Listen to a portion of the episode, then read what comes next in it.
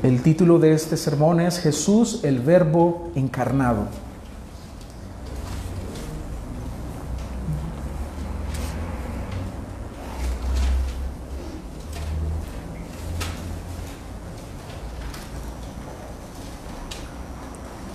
¿Lo tienen? Lo leemos. Juan capítulo 1, del versículo 1 en adelante, dice así. En el principio era el verbo, y el verbo era con Dios, y el verbo era Dios. Este era en el principio con Dios.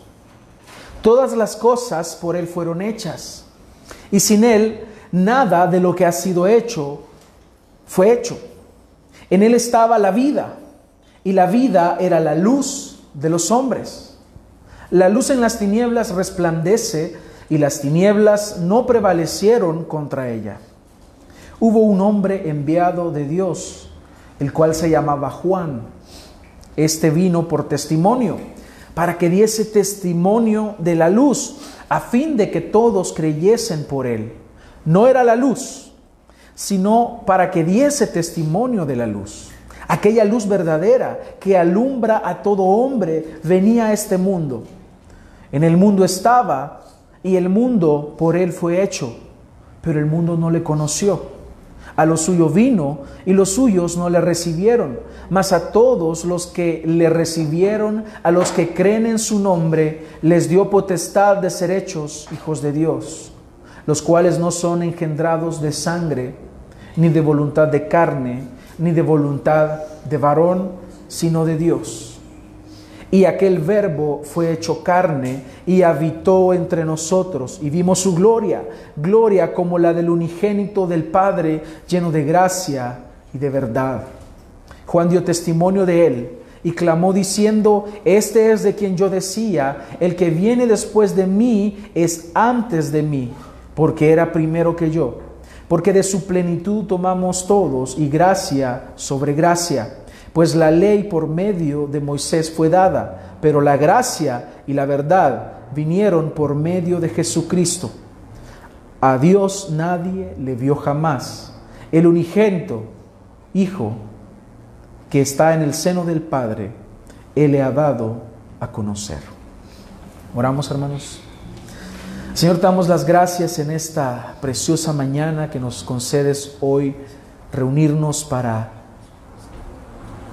adorarte, orar, leer tu palabra, escuchar tu palabra y ser edificados juntos. Señor, te agradecemos por este tiempo y nuestro deseo hoy es glorificarte en todo. Y te pedimos que nos hables. Te pedimos, Señor, que, que lo que ahora vamos a estudiar, este texto tan precioso, pueda llevarnos directamente a glorificarte a ti. Porque no hay otra razón no hay otro motivo sino darte la gloria a ti. Guíame, Señor, y ayúdame a exponer tu palabra, que todos seamos edificados hoy. En tu nombre oramos. Amén. Bien, hermanos, estamos hemos leído ahora un texto muy precioso. Y si ustedes hacen una relación, una diferenciación entre los cuatro evangelios, ustedes se darán cuenta que este evangelio es distinto en muchos factores. Los demás evangelistas abordan eh, el nacimiento de Jesús de, de una perspectiva histórica. Sin embargo, Juan se encarga de instruirnos desde una perspectiva teológica. Él quiere dar a entender una sola cosa y se resume en esta frase. Jesús es Dios. Jesús es Dios. Y si Jesús es Dios, hermanos, entonces todo lo que Él hizo, todo lo que Él nos dijo, es verdadero y es digno de ser creído. Y ahora nos encontramos en este texto precioso y yo me voy a centrar en el versículo 14, pero era necesario que leyéramos todo para llegar al versículo 14 en el cual yo me voy a centrar, donde dice, y aquel verbo fue hecho carne y habitó entre nosotros, y vimos su gloria, gloria como la del unigénito del Padre lleno de gracia y de verdad. Y hermanos, yo les quiero confesar que desde que el Señor se reveló a mi vida y pude entender su palabra, para mí el significado de la Navidad ha sido totalmente distinto. Y quiero dejar muy en claro algo, hermanos. Lo que el mundo celebra no es la Navidad. El mundo no celebra la Navidad. Las personas celebran el pecado, celebran la enemistad contra Dios, celebran el desvarío y como todo lo que el diablo toca lo corrompe, la Navidad es algo que ha sido distorsionado. Cada año, una y otra vez se realiza el mismo debate entre grupos cristianos. ¿Es correcto o no celebrar la Navidad? Esa es la pregunta que está ahorita por ahí. Si ustedes eh, están en, grupos de debates o están en grupos de teología o, tienen amigos cristianos de otras eh, denominaciones, se darán cuenta que siempre existe el mismo debate. Siempre existe el mismo debate. Salen muchos cristianos aparentando mayor santidad que otros, diciendo que no, que no se celebre porque la Navidad es un culto a Tammuz o a los dioses babilónicos, etc. Hay otros que tal vez decimos que cada quien es libre de celebrar la Navidad o no según su conciencia. Uno no puede decir que el otro, no, entonces tú no eres cristiano. un grupo no puede decir eso del otro porque está cayendo en un pecado de, de religiosidad, está cayendo un pecado de legalismo. En lo personal, hermanos, a mí me da un poco de tristeza que a estas alturas se esté debatiendo si debemos celebrar que Jesús haya encarnado o no. ¿Por qué no voy a celebrar que Jesús haya encarnado? Pero por eso hago la diferencia. Nosotros no celebramos la Navidad del mundo porque el mundo no celebra la Navidad. Es así de simple. Entonces, el verdadero sentido de la Navidad es este. Jesús, quien es Dios, se hizo hombre, se hizo de carne y habitó entre nosotros. No estoy diciendo que celebres lo que el mundo celebra. No te estoy enviando a embriagarte, no te estoy enviando a bailes, no te estoy diciendo nada de eso, porque eso no es la Navidad. Por eso la pregunta para mí no tiene sentido. Y hermanos, la Navidad no se centra en el anciano de traje rojo y barba blanca. No se centra en el pavo. No se centra en la reunión familiar. No se centra en la algarabía que manifiesta la época. Mucho menos en el consumismo de los regalos Amados, la Navidad trata exactamente de lo que este texto nos enseña. Aquel verbo fue hecho carne y habitó entre nosotros. Entonces la mayoría de personas que afirman que celebran la Navidad, estas personas no conocen lo que están diciendo. Es por eso que hoy quiero que entendamos, hermanos, el verdadero significado de este acontecimiento sublime y hermoso que solo sucedió una vez. Este significado es algo sublime. Jesús, el Hijo de Dios, Dios mismo, tomó forma de ser humano para cumplir un propósito eterno que, por cierto, está relacionado todo esto con lo que estamos estudiando los días jueves nuestros estudios bíblicos. Si ustedes vienen y, lo, reciben este estudio, le van a hallar mucho más sentido. Y mi deseo, hermanos, es que salgamos de aquí gozosos, que vayamos a nuestros hogares y regresemos contentos por la obra que Dios ha hecho a favor de nosotros, que mañana que vayamos a trabajar, lleguemos a los trabajos contentos con el entendimiento bíblico de la Navidad ¿Por qué el mundo entonces no celebra la Navidad? Porque no conocen a Jesús de quien trata este evento. Navidad viene del latín, natividad, que significa simplemente nacimiento. Y Juan es el evangelio más teológico y nos muestra lo que debemos conocer de Jesús para seguirle. Jesús preguntó a sus discípulos, ¿quién dice la gente que yo soy? Cada quien tiene un concepto. Cada quien hablaba distinto. Es un profeta, es este otro profeta. El mundo dice, ah, Jesús fue un maestro. Pero la Biblia nos está diciendo acá que Él es Dios.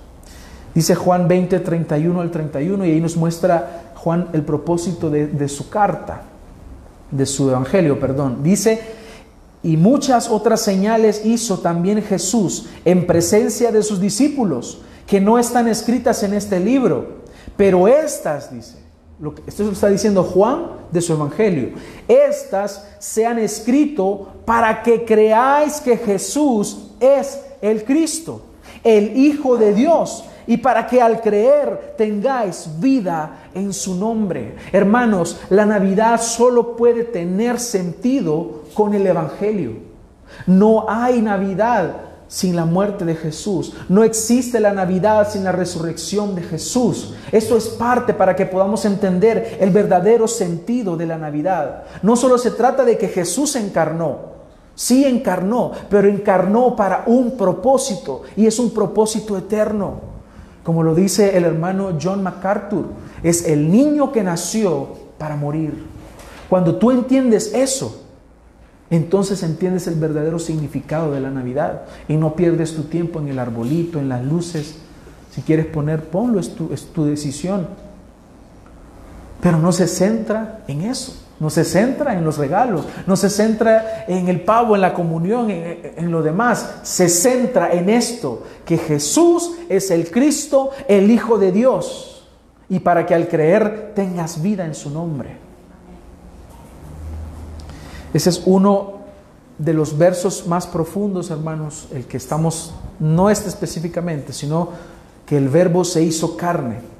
Es uno de los versos más profundos en toda la Biblia y da una de las declaraciones más claras sobre la encarnación de Jesucristo.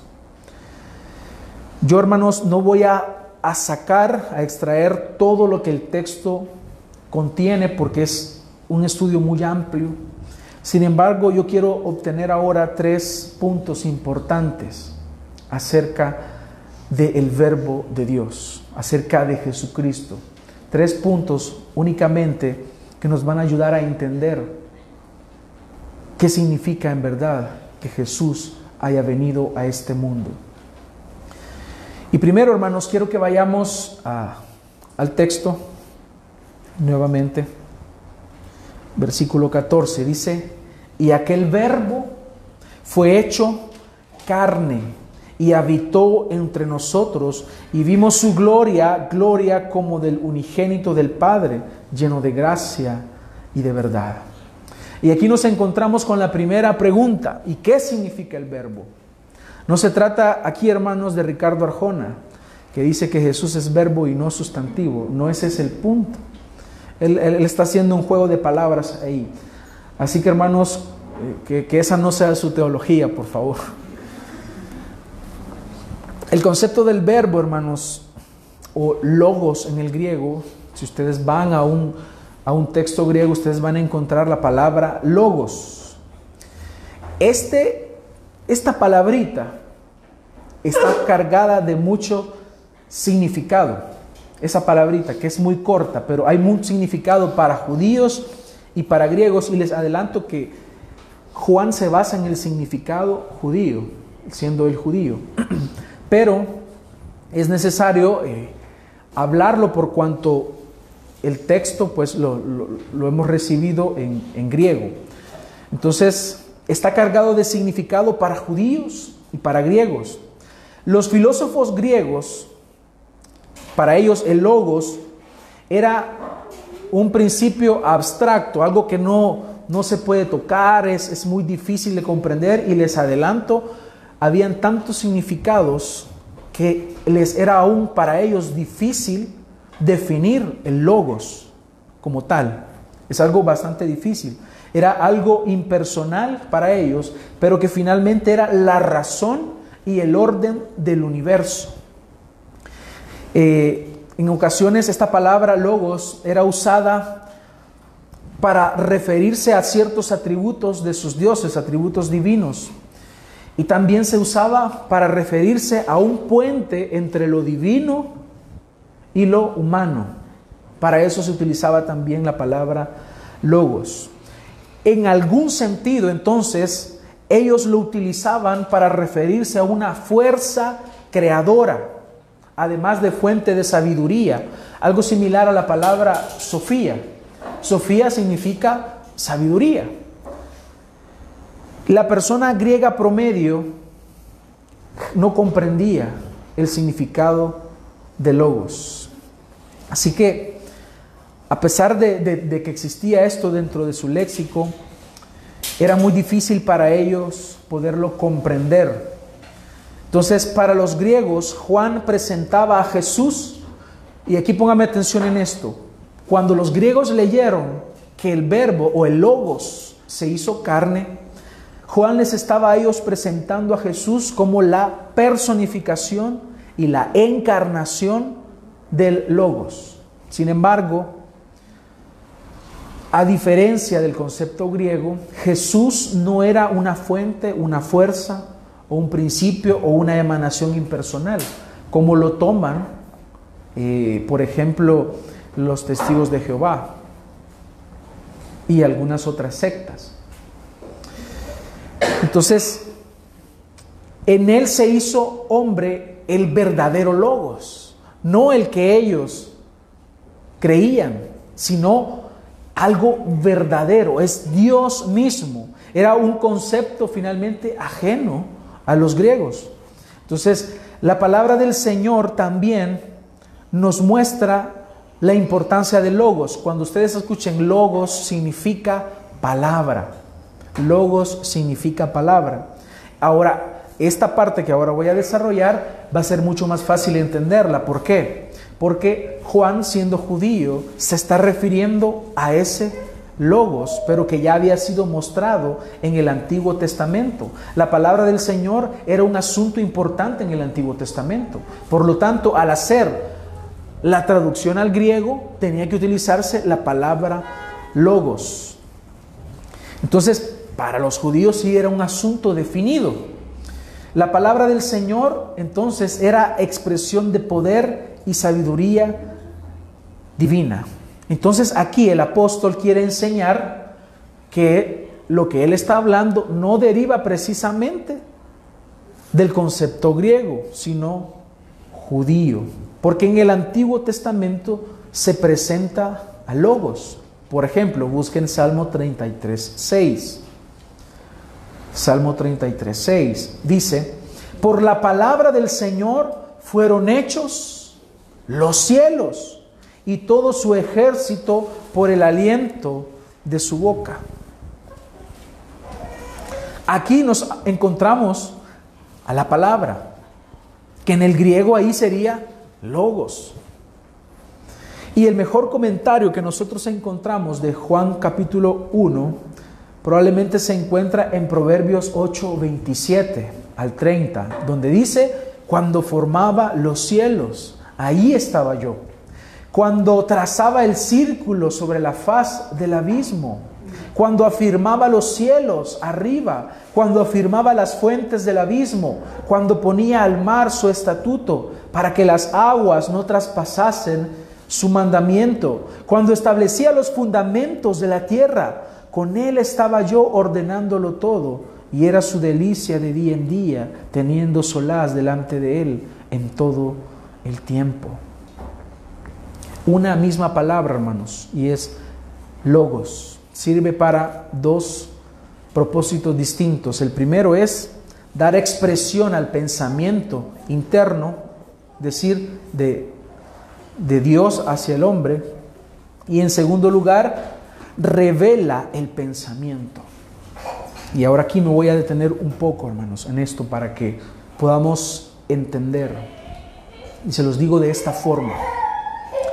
Jesús mismo encarna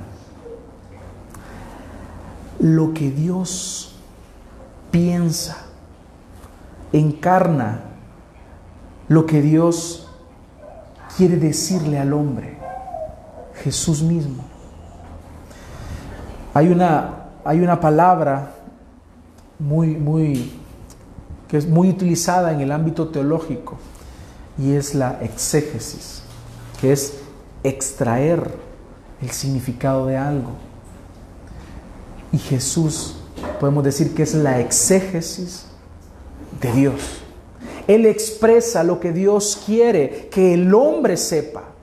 No solamente eso, sino que también la palabra de Dios nos está mostrando que Él nos está hablando que Él mismo es Dios, que Él mismo es el Creador. Cristo es entonces la cúspide de la revelación de Dios. No hay nada más grande que Dios. No hay nada más hermoso, no hay nada más poderoso de la revelación de Dios que Cristo mismo. Él es el Logos. Eso es lo que significa que Él sea el Logos. Que Él sea lo más grande, lo más glorioso de Dios. Y eso encarna. Y eso toma forma de hombre, forma de siervo. Entonces Jesucristo como verbo encarnado es la palabra final de la humanidad. No hay revelación más grande que esa. Hermano, una persona puede ser muy ignorante, puede ser que no sepa leer, puede ser que no sepa escribir, una persona puede ser que no tenga ni un 5. Pero si esta persona sabe que Jesús es Dios y cree en Jesús como su Salvador, hermanos, esta persona es rica. Esta persona lo tiene todo, porque la palabra del Señor dice que Él nos ha bendecido con toda bendición espiritual. Si esta persona de la cual les hablo, que puede ser que ande por ahí, si esta persona sabe que Cristo, que Jesús es Dios, cree en Él, esta persona conoce entonces la revelación más grande, más excelsa. Ni siquiera, hermanos, tengo palabras para poder expresarles la grandeza de este Dios verdadero, de Jesucristo. Por eso es que nos dice Hebreos 1, 1 y 2.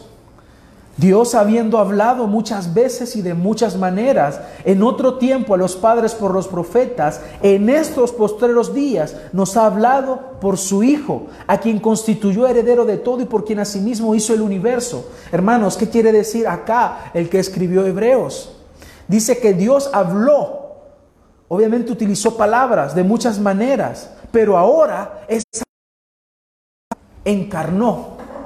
Ahora ya no es ya no nos habla de otras formas, de otras maneras. Ahora nos habla a través del Hijo. ¿Por qué? Porque el logos, porque la palabra, porque el verbo se hizo carne, humanó, se hizo como nosotros. Así que la razón por qué las personas no celebran la Navidad verdaderamente, sino que la han sustituido por fiestas, es porque no quieren pensar en realidad en el significado verdadero del nacimiento de Cristo.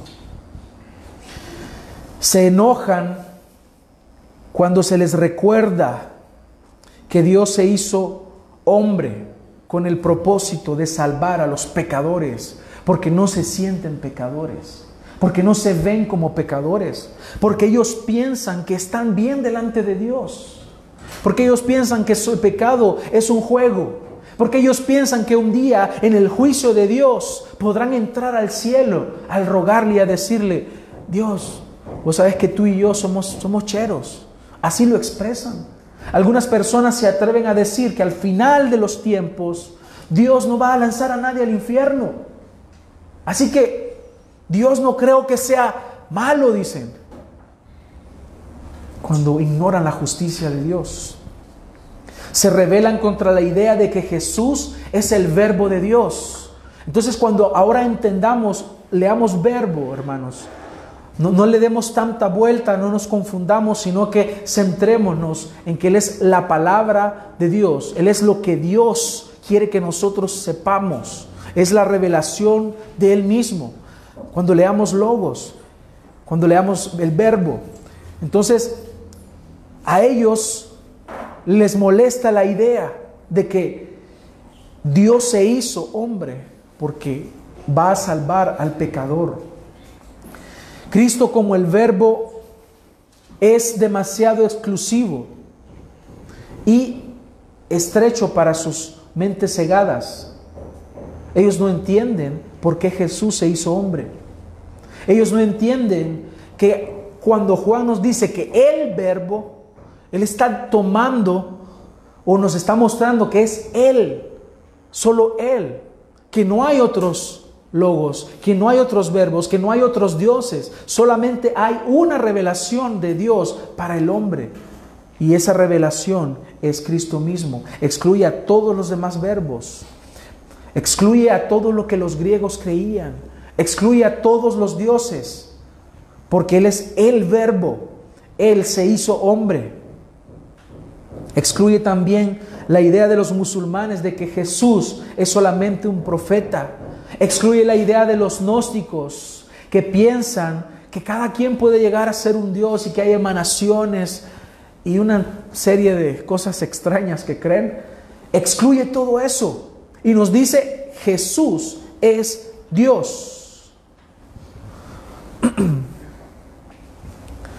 Hay un teólogo que lo define de una forma tan sencilla. Él se llama eh, Chris, es de apellido Criswell. Él dijo, básicamente, el logo se refiere a una comunicación única. Dios te habla de una sola forma. Dios te da un solo mensaje. Y vemos eso en la palabra de Dios. Y aquella única comunicación y aquella única palabra es Jesucristo. Eso significa que el verbo se hizo carne. Todo lo que necesitamos saber de Dios, todo lo que necesitamos saber del hombre, está expresado en la palabra. Es ahí donde Él se ha revelado. En el principio era el verbo, dice. Y el verbo era con Dios y el verbo era Dios. Aquella palabra que encontramos, que tú vas al Génesis y esto se parece a Génesis 1.1. En el principio creó Dios los cielos y la tierra. Y aquí comienza Juan diciendo, en el principio era el verbo, y el verbo era con Dios, y el verbo era Dios. Esto tenía un sentido directo y fácil de captar para los judíos. No era que el verbo era un Dios, como los testigos de Jehová lo, traducen erróneamente. La construcción griega eh, para nosotros es más clara, por lo menos en, en la Reina Valera, en Biblia de las Américas. Y no se trata acá de una emanación, de una fuerza activa. Se trata exactamente de Dios. Es la misma esencia del Padre, la misma esencia del Espíritu Santo. Solo que nos habla que quien encarnó fue la segunda persona de la Trinidad. Así que la única posición bíblica verdadera y correcta es que Dios mismo se hizo hombre. Él es entonces la palabra eterna. Él es el verbo eterno que habló y el mundo existió. Él es el que sostiene todas las cosas por la palabra de su poder. Eso es lo que nos dice también referente a Él, a ese nombre de verbo en Apocalipsis 19:13. Y está vestido de un manto empapado en sangre y su nombre es el verbo de Dios. Por lo tanto, nosotros proclamamos con certeza, con seguridad y con fe de que Jesús es la revelación máxima de Dios mismo, que no se le puede comparar a ningún otro hombre, que no se le puede comparar a un líder político y religioso, que no se le puede comparar a un filósofo, que no se le puede comparar a alguna idea, alguna forma de pensar, sino que es Dios mismo. Jesús es Dios. Desde la eternidad hasta la eternidad, Él es Dios. Y el nombre de ese verbo, el nombre del logos, el nombre de la palabra es Jesús. Por eso es que nos habla antes que este Jesús, de quien se está hablando, de este verbo, nos dice en el versículo 1 que era el verbo y era con Dios y ese verbo era Dios. Hablando acerca de la creación. En el versículo 2 nos dice, este era en el principio con Dios. Es decir, que la única forma de estar en el principio es ser eterno. Es la eternidad de Dios. Nos dice más adelante en el versículo 3, siempre de Juan 1, todas las cosas por Él fueron hechas. Y sin Él nada de lo que ha sido hecho fue hecho. Él es entonces creador y sustentador. Eso solo puede ser aplicado a Dios. Versículo 4, en Él estaba la vida y la vida era la luz de los hombres. Es decir, que Él es vida y Él es luz.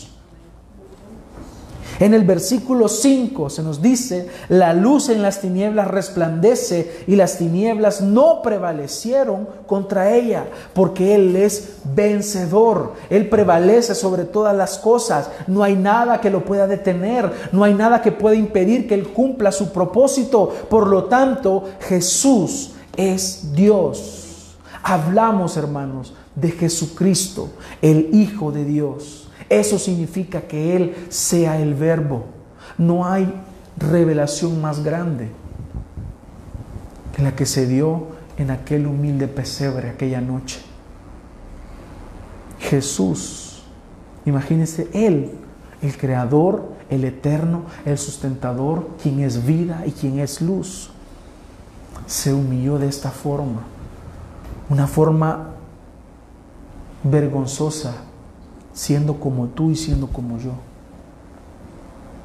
Jesús, el Hijo de Dios.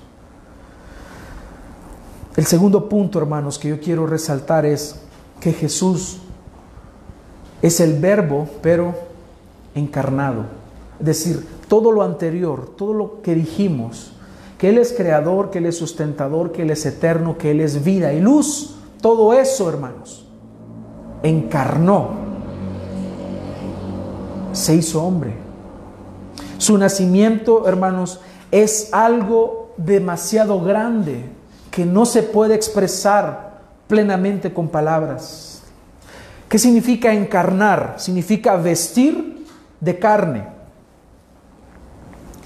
La palabra encarnar no, no la encontramos en la Biblia, pero sí encontramos el significado, ¿no? que es tomar forma de hombre. Eso es lo que se refiere Juan 1.14 y aquel verbo de quien ya hemos hablado fue hecho carne y habitó entre nosotros. El término nos explica que Él se hizo en forma de ser humano. Eh, Juan, perdón, estaba combatiendo una herejía gnóstica que decía que Jesús era como era visible, era como una especie de holograma que podíamos ver, pero en realidad Él no era un ser humano. Y muchas personas en los primeros siglos de la era cristiana creyeron eso. Juan está combatiendo esa herejía. Por eso no podemos decir que Jesús era solo Dios, ni tampoco podemos decir que solo era humano. Jesús era Dios al revelarse era Dios y era hombre. Así como tú, tenía esta misma piel, de esta forma. De tal, de tal manera que algunos piensan que Jesús no sufrió en la cruz. ¿Por qué? Porque era un holograma, no era de carne. Error. Era necesario que Él fuera humano para que muriera en tu lugar porque entonces no hubiera sido válido su sacrificio.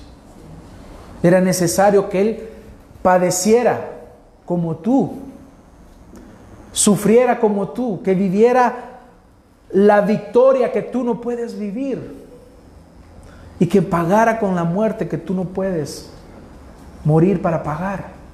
Era necesario entonces que Él tomara forma de carne otro teólogo, Arthur Pink, dijo, y cito, lo infinito se volvió finito, lo invisible se volvió tangible, es decir, que se puede tocar, lo trascendente se volvió eminente, era claro, algo que antes tal vez no se podía ni siquiera imaginar.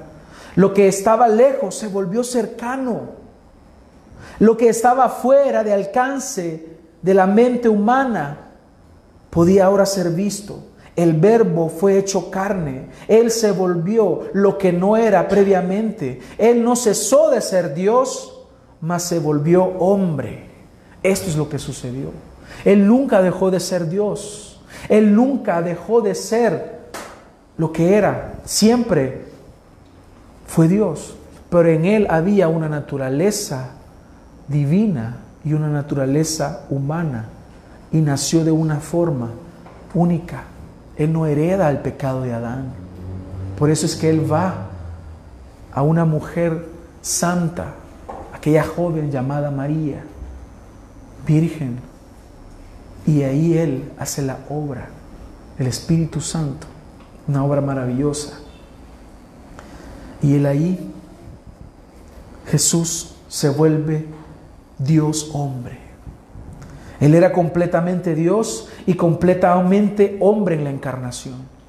Él no es que era más Dios que hombre o más hombre que Dios. Era igualmente Dios, igualmente hombre. Él nació de la Virgen en aquella noche preciosa, en aquella aldea de Belén. Aquella noche un nuevo ser apareció.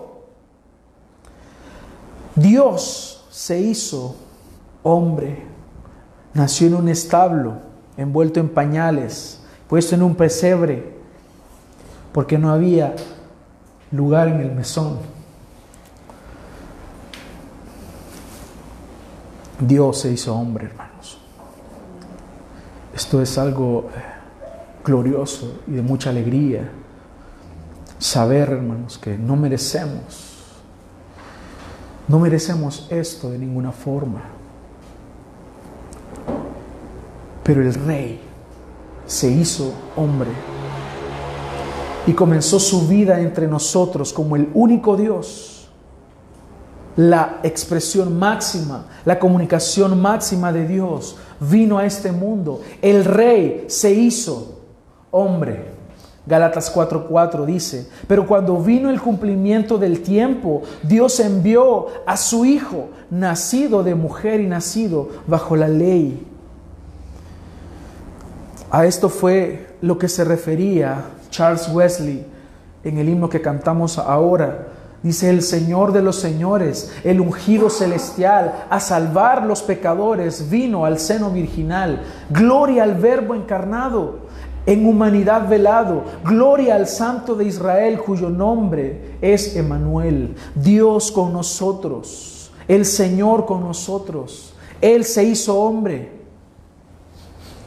Hermanos, esto es glorioso, esto significa que Dios se haya venido a encarnar. Si una persona no comprende esto, no comprende el sentido verdadero de la Navidad. Entonces hemos hablado que Jesús es el verbo como primer punto. Y en segundo punto, que ese verbo encarnó. Y en tercer lugar, este verbo encarnado habitó entre nosotros. Dios dejó su trono para venir a este mundo y habitar en medio de pecadores. Eso significa que Él habitó entre nosotros. Y vimos su gloria, gloria como del unigénito del Padre, lleno de gracia y de verdad. Juan está escribiendo su experiencia real, porque Juan literalmente le vio, fue su amigo, comió con él, disfrutó de su presencia, él fue testigo de los sufrimientos del Señor y fue testigo de la muerte de Cristo. Él estaba allí a la par de María cuando Jesús fue crucificado. Él estaba allí, él vio, por eso dice, vimos su gloria, gloria como del unigénito del Padre. Él vio, él fue testigo que Jesucristo resucitó. Juan nos dice que él vivió con Cristo, vio su gloria en persona. Por eso es que Juan no estaba describiendo una filosofía, una teoría, él estuvo allí. Él vivió con el Señor. Él vio a Cristo. Él vio la gloria de Cristo. Él vio que Él era el verbo encarnado. Él mismo vio la gloria de Cristo. Más tarde nos dice en primera de Juan 1.1, lo que era desde el principio, lo que hemos oído, lo que hemos visto con nuestros ojos, lo que hemos contemplado y palparon nuestras manos tocante al verbo de vida. Es lo que él escribe en esta carta. Ahí de nuevo Juan llama a Jesús el verbo de vida y lo vuelve a hacer en Apocalipsis. Él es el verbo. Esto muestra que Jesús, hermanos, se puede alcanzar. ¿Por qué? Porque habitó entre nosotros. Había un, filósofo griego que hablaba acerca de logos y, y, manejaba el término de diferentes formas, hasta cierto punto confuso, se llamaba Filón. Filón era un filósofo griego. Él no está hablando acerca de algún espíritu, de algún Dios, de alguna fuerza activa. Él está siendo claro, es el verbo de Dios, es la palabra de Dios, es el logos, es Dios mismo hecho carne. Para Filón y los otros filósofos griegos, todo esto era inalcanzable. No se podía acceder a eso, porque son los dioses. Pero ahí le está diciendo, el verbo, el único, se hizo carne y habitó entre nosotros. La versión de la Biblia textual dice, y tabernaculizó, hizo tabernáculo acá. Nosotros también entonces podemos conocer a Jesús como lo conoció Juan.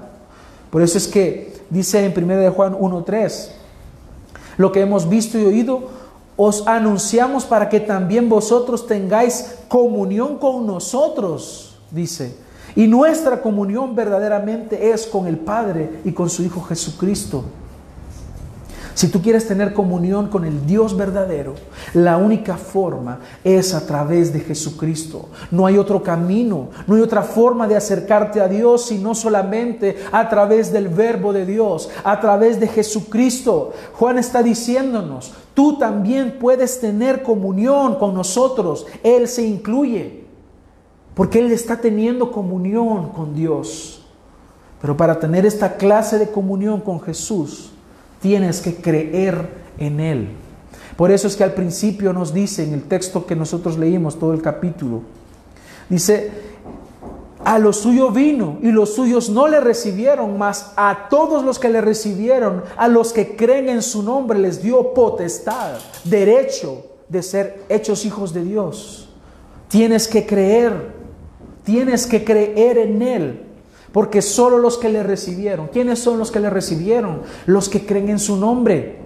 ¿Y qué pasa con los que creen en su nombre? A ellos les ha dado la autoridad, les ha dado el derecho de ser hijos de Dios.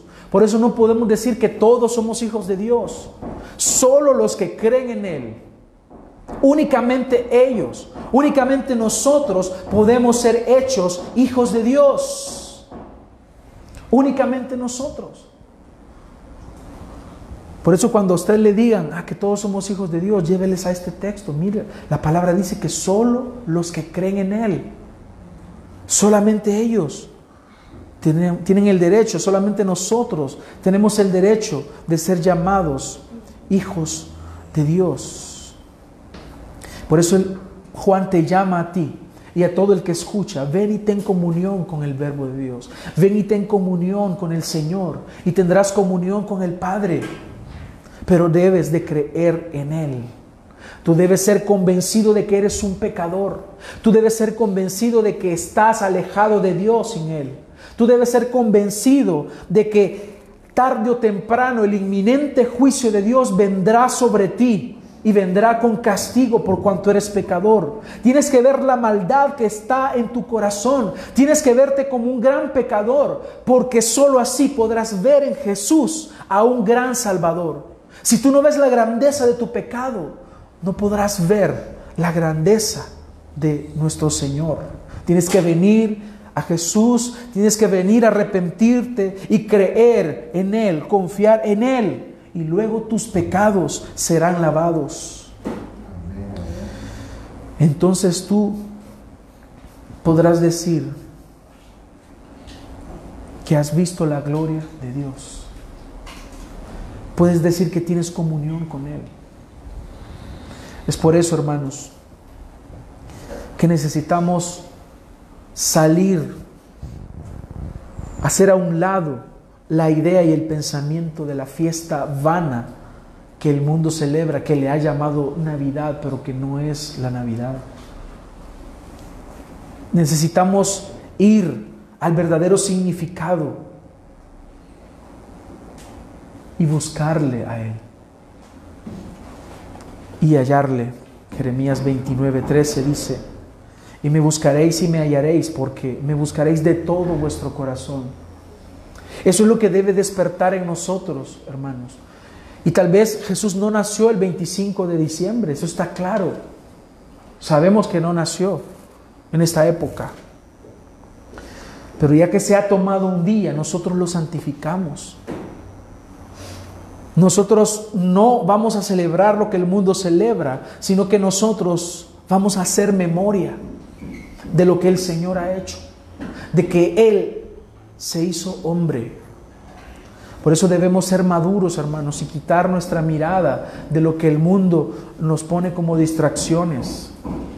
Por eso si le va a regalar algo a sus hijos, a sus sobrinos, a sus nietos, no le, no le vamos a decir, Santa se los regaló. No, Dígale la verdad. Hasta e, con eso debemos santificar. Dígale, yo te los compré porque el Señor me proveyó fuerzas, porque el Señor me proveyó dinero. Así que finalmente déle la gloria a Él, porque el Señor lo hizo. Pero nos llenamos de gozo, hermanos, con esta gran noticia. Entonces finalmente veo el nacimiento de Jesús y lo que viene a mi mente es el Evangelio. Cristo vino a este mundo a morir por los pecadores.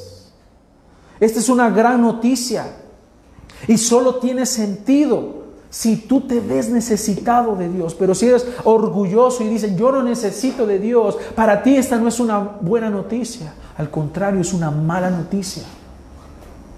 Porque el que rehúsa creer en el Hijo no verá la vida, sino que la ira de Dios está sobre él. Juan 3:36. Pero es buena noticia para el que se humilla. Es buena noticia para el que se rinde delante del Señor y dice, Señor, te necesito. Señor, yo he pecado. Señor, yo me desvié y quiero venir a ti. El que a mí viene, yo no le echo fuera. Por eso nos llenamos de gozo, hermanos, con esta gran noticia. Hermanos, en el Evangelio no hay Navidad. El verbo encarnó para vivir y morir en nuestro lugar y finalmente lograr el plan de Dios que se propuso en sí mismo. Para que esto tenga más sentido, quiero que vayas a Filipenses 2, 5 al 11. Y dice, haya pues este sentir o esta actitud, Biblia de las Américas, que hubo también en Cristo Jesús, el cual aún, aunque existía, en forma de Dios. Él no consideró ser igual a Dios como algo a que aferrarse. ¿Qué pasó? Él se despojó a sí mismo y tomó forma de siervo, haciéndose semejante a los hombres y hallándose en forma de hombre. ¿Qué pasó con él? Se humilló a sí mismo, haciéndose obediente hasta la muerte y muerte de cruz. Eso es lo que Él vino a hacer. Por eso es que Él tomó forma de hombre, forma de siervo, por lo cual, presta atención a esto, por lo cual Dios le exaltó hasta lo sumo. La condición anterior es de humillación, pero esta es una condición de exaltación, un estado de exaltación por lo cual Dios también le exaltó hasta lo sumo. La gloria más grande que existe la tiene Él, le pertenece solo a Él porque Él la logró y le confirió al hombre que eso, el nombre que es sobre todo nombre, para que al nombre de Jesús se doble toda rodilla de los que están en el cielo y en la tierra y debajo de la tierra, y toda lengua confiese que Jesucristo es el Señor para gloria de Dios Padre. Este es el propósito eterno de Él, que delante de Él se doble toda rodilla, tener un nombre que es sobre todo nombre, y ese es el nombre que ahora Él tiene. Por eso no concordamos con aquellos que dicen que tú valías tanto, que por eso el Señor se humanó, que por eso el Señor vino. No es que haya tanto valor en ti, es porque era parte del plan para llegar a esto.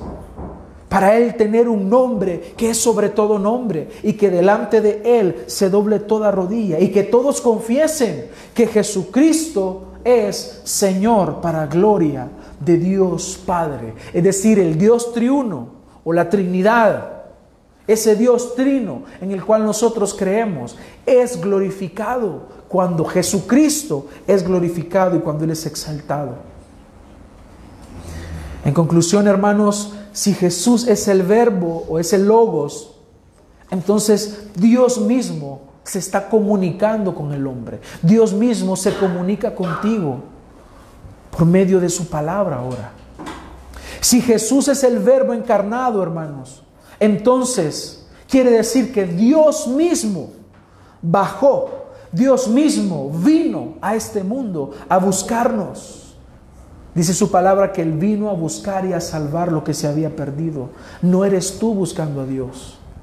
Tú crees que un día buscaste al Señor. Y tal vez lo decimos en esta forma. Nosotros decimos, busquemos al Señor. Lo decimos en, en el sentido de que nos acerquemos más a Él. Pero en el sentido de cuando evangelizamos, hermanos, sabemos que el hombre no busca al Señor. Es Dios quien buscó al hombre. Él es el que ha venido a buscarnos. Y en tercer lugar, si Jesús es el verbo encarnado que habitó entre nosotros, entonces, hermanos, démosle gloria porque su verdad y su gracia se han manifestado a nuestra vida. Démosle adoración a Él, rindámonos al Señor porque Él vino, se hizo hombre y habitó entre nosotros significa que Él hizo lo que había venido a hacer y lo cumplió. Por eso aquellas palabras gloriosas del Señor en la cruz, consumado es, está hecho, Padre, está hecho. Celebremos entonces, hermanos, la encarnación de Jesús. Participemos de la verdadera Navidad y no dejemos que las distracciones de la época nos arrastren hacia el pecado sino que humillémonos delante del Señor y alegrémonos y regocijémonos porque Jesús, el Hijo de Dios, se hizo hombre y lo logró.